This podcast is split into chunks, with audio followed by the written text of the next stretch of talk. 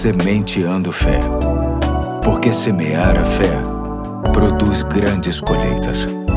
Olá, aqui é o Pastor Eduardo. Hoje é terça-feira, dia 4 de julho de 2023, e é muito bom ter a sua companhia na última semana da série Ouça o que ele diz. Esta série que foca verdades espirituais ditas por Jesus em frases curtas e fortes que trazem grandes lições para o fortalecimento do nosso coração. Hoje vou ler o mesmo texto de sábado passado, que se encontra em Atos capítulo 20, verso 35, que diz: Em tudo o que fiz, mostrei-lhes que mediante trabalho árduo devemos ajudar os fracos, lembrando das palavras do próprio Senhor Jesus que disse: Há maior felicidade em dar do que em receber. Mais uma vez, enfatizo a expressão há maior felicidade em dar do que em receber, associando-a a uma parábola contada por Jesus que muito tem a nos ensinar. A parábola se encontra em Lucas capítulo 14, de 12 a 14, que diz assim: Então Jesus disse ao que tinha convidado: Quando você der um banquete ou jantar, não convide seus amigos, irmãos ou parentes, nem seus vizinhos ricos. Se o fizer, eles poderão também por sua vez, convidá-lo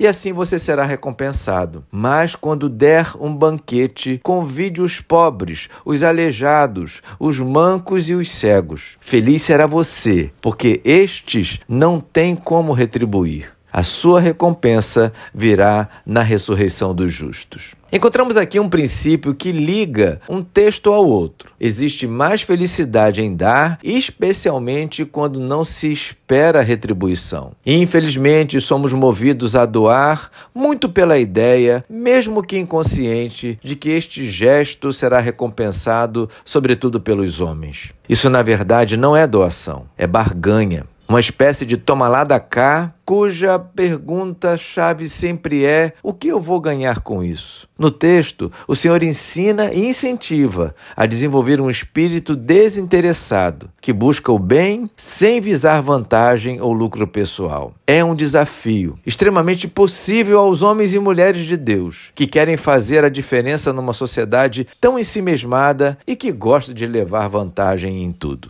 A semente de fé de hoje é mais um incentivo a tomar para si a felicidade da generosidade, algo pertinente e inerente a qualquer homem e mulher de Deus. Como foi dito no sábado passado, não há ninguém tão pobre que não tenha o que compartilhar e não há ninguém tão rico que não careça de alguma coisa. E neste tempo tão conturbado, cheio de tristezas, tenhamos a alegria da bondade e benignidade bem vivida em nossas vidas. Hoje eu fico por aqui, amanhã tem mais, se o Senhor assim permitir.